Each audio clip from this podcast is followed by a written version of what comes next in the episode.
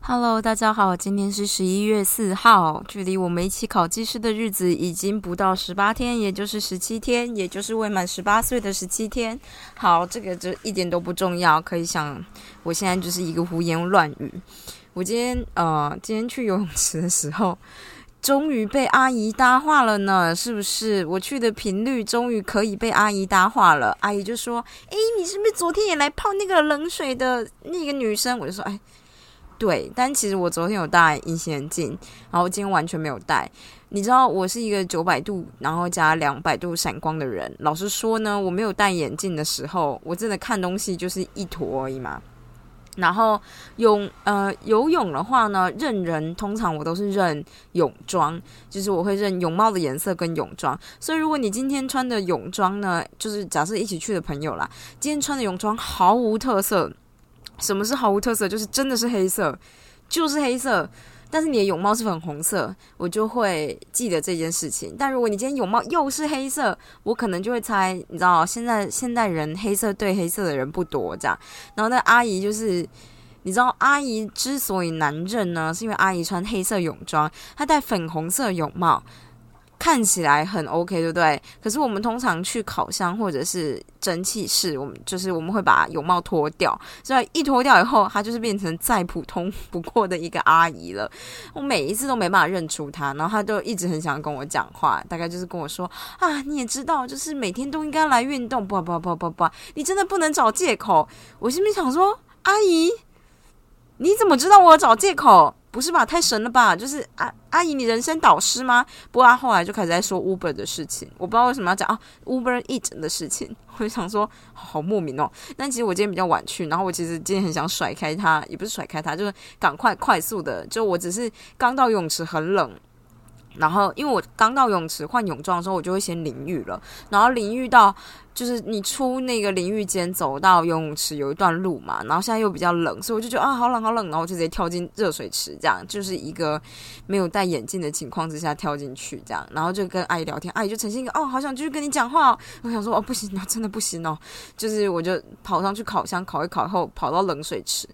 就是中正是这样子的，它有一个冷水池，比室温再低一点点，这样可能就十几度，但不到十五度以下。反正就是我每一次要下去游泳之前，我就是会到冷水池去，那真的是很冷，就是你会全身起鸡皮疙瘩。真的是全身，就一次起完鸡皮疙瘩，然后你再站起来，所有的冷水，就是他们温水泳池，所有的温水泳池都会变成很温暖的水游泳池，这样。所以就是我通常都这么做啦。然后游完泳以后起来也是一样，就是先到热水去，然后再到烤箱，然后再到冰水池里面，然后出来起来的时候，你就觉得啊，空气好温暖哦，然后就可以走了，这样。啊，怎么讲这？我只是想要炫耀一下，我终于被阿姨们当成可能可以聊天的一份子了呢，是不是？对。就是这样子。我今天呢，突然想到一件事，之前我就跟阿婷讨论过了，就是如果你今天有一部想要重新动画化的、重新动画、重新制作的动画，你小时候最想要重新做哪一部？这样子。然后我就想说，哦，我超多想要的，好吗？拜托。可是其实我觉得重置版的小樱就是木之本樱，哎，那叫什么？库洛魔法使，他的脸还是太宽了。因为以前 Clamp 有个习惯，就是他们会把脸画的很宽，然后下巴很尖，这样。那我觉得这件事其实是需要修正的。那最近就是他们又有一部又要。就从从来没有动画过的，但是是很久很久很久很久以前的一部就是漫画，听说要动画化了，我真是有点期待，又非常怕受伤害。然后我就想到说，那到底如果是我的话，我到底会想要让哪一部漫画重新动画呢？就是重新再做，就以这现在这个二零二零年的科技跟技术重新做这样。我就想到我以前很喜欢一部叫做《X》的。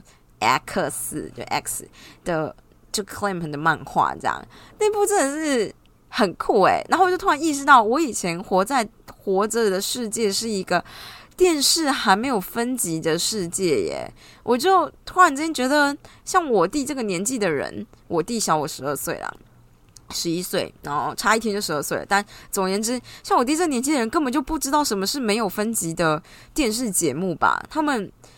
哇，我还记得那个动画。一开始哦，他那个一开始就是这样，就是大家都是好朋友，然后有一对兄妹，然后跟男主角这样，兄妹的那个哥哥也是男主角啦，就男主角之一这样，然后就日本就是这样嘛，他们就会直接预言世界末日从东京开始发生，那个时候会有两个双子星出现，双子星就是一个为正正义的那一方，一个是为邪恶的那一方这样子，然后。那个大概就是个命运啊，或者什么占星、占星，诶，占星术师吗？占卜师，不管是东方还是西方，都占出来，就是要么就是那个兄弟，要么就是那个男主角这样。兄弟就是兄妹里面那个哥哥，要么就男主角这样。好，总而言之，他们就是看起来一切人都很好哦，就是兄妹看起来就是你知道，嗯嗯嗯，爱护小动物啊，然后也对那个男生很好，他们都不相信。就是是呃，到底有谁会变成坏人？他们就完全不相信命运这样。那就是故事就是这样子，就在某个星象走到，就是你知道某个星星走到某个星象的那一刻，突然之间就到了选择的时候。男主角呢，就这故事的设定就讲这样，就是告诉大家结果而已啦。就是当然在漫画里面，你会到最后才知道这件事。就是男主角今天只要选择当正义的一方，保护地球，那么。那个兄妹里面的哥哥呢，就会直接变成邪恶的那一方。好，所以如果今天男主角决定说，他觉得这个世界太太糟糕了，就是地球一直被污染啊什么之类，他直接毁灭掉地球，哎，毁灭掉人类，让地球重新再来。那么今天那个兄妹的。哥哥呢，他就会直接变成维护，就是让地球保存下去的那一方，这样子。那就是因为一开始他们就是一个和睦的相处嘛，所以最后男主角就觉得他还是要保护这个他们一起有快乐共同回忆的地球。就是在这个时刻呢，兄妹的那个哥哥直接变成大魔王，他就突然之间通透了一些事情。然后怎么样呢？他就把他的妹妹绑起来，绑在东京铁塔上面，当着男主角的面，直接把他就是把剑插入他肚子之后断头。这样这一幕我真的记得超级清楚，因为我小时候呢就觉得男女主角是不可能死的。一部动漫里面呢，一定会有一个男主角跟一个女主角，就你知道小时候就是这样觉得嘛。或者是呢，可能有一个男主角，多位女主角，像纯情俏房东俏房客啊，你知道那时候还没有很就是一位女主角多位男主角这个选项。但是这种走向你一看就知道，那如果是普通走向呢，你就会觉得有一个最主要的男主角，然后也会有相对应不一定不一定是真的很重要跟他对比的女主角，但反正就会有个女主角。那今天你就三个选项嘛，就是一个男主角，然后一个兄妹。哥哥跟妹妹，你就觉得啊，大不了哥哥就当男二，然后妹妹就是女一了嘛，对不对？结果妹妹在第一集被干掉了，就我真的是印象太深刻了。然后以前那个年代，就是大家写就说喷就喷头，说掉就掉，这样真超荒谬，而且。这件事情之所以对我造造成很大震撼，是因为那一个男主角眼睁睁看着那个妹妹被杀死，然后他其实那时候已经很喜欢那个女主角了啊！你看，我还是叫她女主角呢，他已经很喜欢那个女主角了，他就是为了要守护他们嘛。然后他眼睁睁看着把她杀掉以后，再把她头砍掉，然后那个女生就是一脸惊讶的样子，然后就你知道就挂了，就是非常非常。非常神秘啊，这样，然后那个哥哥就跑了。好，这个这个动画就会，就是接下来就持续在一个那个男主角就是呈现一个不行，他就还是要守护这个地球，然后一边痛苦于为什么那个哥哥会这么做，然后哥哥就呈现一个你要守护地球，你就是要知道为什么会这么做啊，这样一路守护，你知道？我漫画买了整套哎，好吗？就是我还记得我那时候收集漫画的时候，它完全还没有出完啊，就是一个小时候的一个怎么说呢？看过的动画，对对对，我是看了动画才去买漫画的，就就是这样。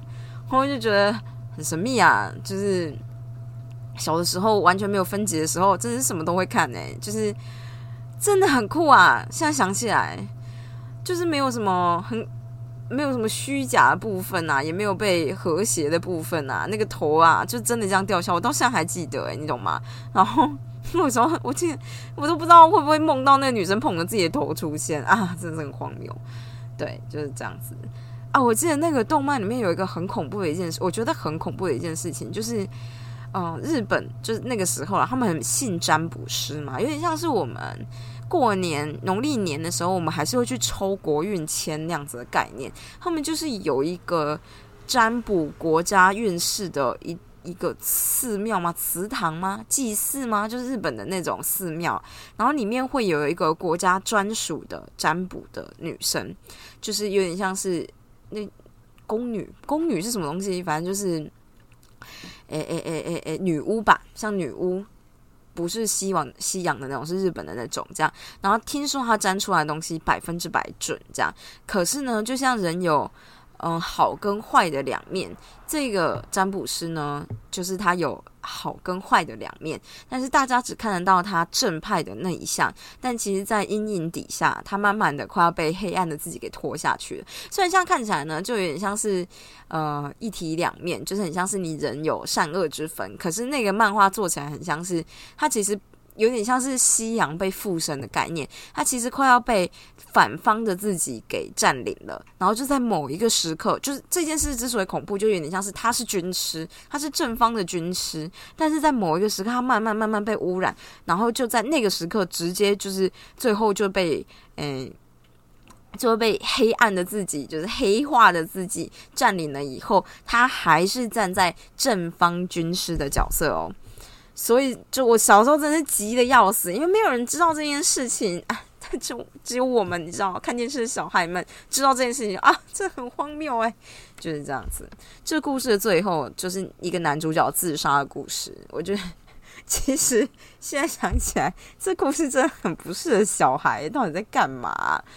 好了，反正如果今天能够再做一个动，就重新动画化的话，我就希望能做这件事。但我就突然想到，碍于分级这件事可能不会成真，哎，就是太小众了，就是它既不卖肉，然后也没有什么，就是那种，哎，这种庞大的故事架构，其实就是情节是颇中二的。但是就是你知道，小时候看就刚刚好嘛，啊，就这样子啊，跟大家分享一下。呃，一个礼拜，今天就是礼拜三了，我就只是觉得礼拜四就要到了，然后就要到周末了，是不是很酷啊？然后，呃，最近不是美国总统大选开票吗？我今天就是看着阿婷偏向林医师一篇一篇的发文，就是跟着开票进度说一下怎么样怎么样。然后我他今天晚上还兴致勃勃跟我说，因为你知道美国今天今年哎不是今年就是。今年度因为就是有看现场投票嘛，然后跟就是邮寄投票嘛，就是邮寄什么对邮寄，那这件事就导致了他们的选举过程好像有种小小的小翻盘吗？哦，我忘记了，因为美国是选举人制什么什么什么之类的嘛，这样。反正他讲的口沫横飞，我就突然之间觉得他很了不起，因为我觉得这就是公民素养诶，因为我完全没有公民素养啊，就是。别的国家怎么投票这件事情，除非我今天，除非我，除非今天对我真的有影响，而我真的可以影响到，不然我不会想要知道。你你懂这个意思吗？就是，我就觉得我超没有公民素养，拜托，就是千万不要给我公民老师听到。就我以前真的非常讨厌被每一个国家是什么制度，我想干我什么事？就是，就是他。他是什么制度？到底关我什么事情？就是他的总统是谁，跟我有什么关系？或者是他的总统是谁？当然跟我们有关系，就跟我们国家的一些什么政策、外交有关系。可是他总统怎么选出来，我又没办法干预，对不对？所以我就会觉得说，那是不是？就我只要知道结果就好了，就是我基基本上是不会看开票，也不会看情势的走向。但阿田就觉得这真是很有趣，你要知道这个制度怎么样，背后怎么样，所以可能怎么样，我就觉得啊，好有公民素养哦，就是太太太太了不起了。就是也许我就是不知道，就是接下来的几届的下我几届，下我十几届的高中生出来，会不会也是有这种？美丽的国际观，这样，因为我就觉得我真的是不是很 care，嗯，但是并不是说不是很 care 就真的很不好啦。我只是觉得我只想知道结果啦。但是中间这个复杂过程，我觉得每个国家去玩每个国家的状态，除非我今天有这个机会可以修改台湾的制度啊，参考其他国家制度这种，我可能才会去做研究。或者是我今天已经是变成别的国家人了，被找去当顾问，然后说要修改这个制度，可能参与某个部分，我才会去去研究这件事情。不然没有遇到，我可能就觉得哦，不知道啊，无所谓啊，我们国家才不会大到需要做到选举人这是什么程度啊，什么什么什么什么之类的。因为阿婷就跟我说，有点像是我之前跟阿婷说的，就我个人的预测，先不管谁输谁赢，但我觉得大概会是一个四点九五跟五点零五之间的很微小的比例这样子。然后，嗯。嗯，现在就是，如果今天选举人的选举人票的制度是一个 tie 的话，就是一个平手的话，可能会出现什么样的结？就是因为我就说，啊，平手的话，大家重投嘛。林静如果说不是，但是我忘记他跟我说什么了。他好像是跟我说什么众议院还是参议院有一个人可以决定，就众议院。不知道是应该是众议院吧，可以决定总统是谁，但参议院可以决定副总统是谁，但这两个又都被不同的党把持住，这样。然后我觉得呢，大家先不要相信我讲的话，反正就是这礼拜五阿婷会回来，我们再请兴奋的他讲讲话。可我觉得这礼拜五可能真正的票也不见得会出来嘛，我不知道，因为看选举票的。票数怎么样？因为不是说今天到傍晚的时候都看起来是川普会当选，但是晚上选举人票就是那些投票那个邮寄系列的开始开开开开开，然后就发现呃呃呃，快好像快翻盘了，所以现在谁都说不准，谁都说不准呢。虽然很刺激，但是因为我没有下赌局，所以我就没有那个额外的刺激感了，然后又没有公民意识，真的是很烂。好的，就是这个样子。今天又碎念太多了，我的错，我的错，我的错。好，大家就是明天礼拜四，我们礼拜四加油，加油，加油，好吗？就这样子，大家明天加油，拜拜。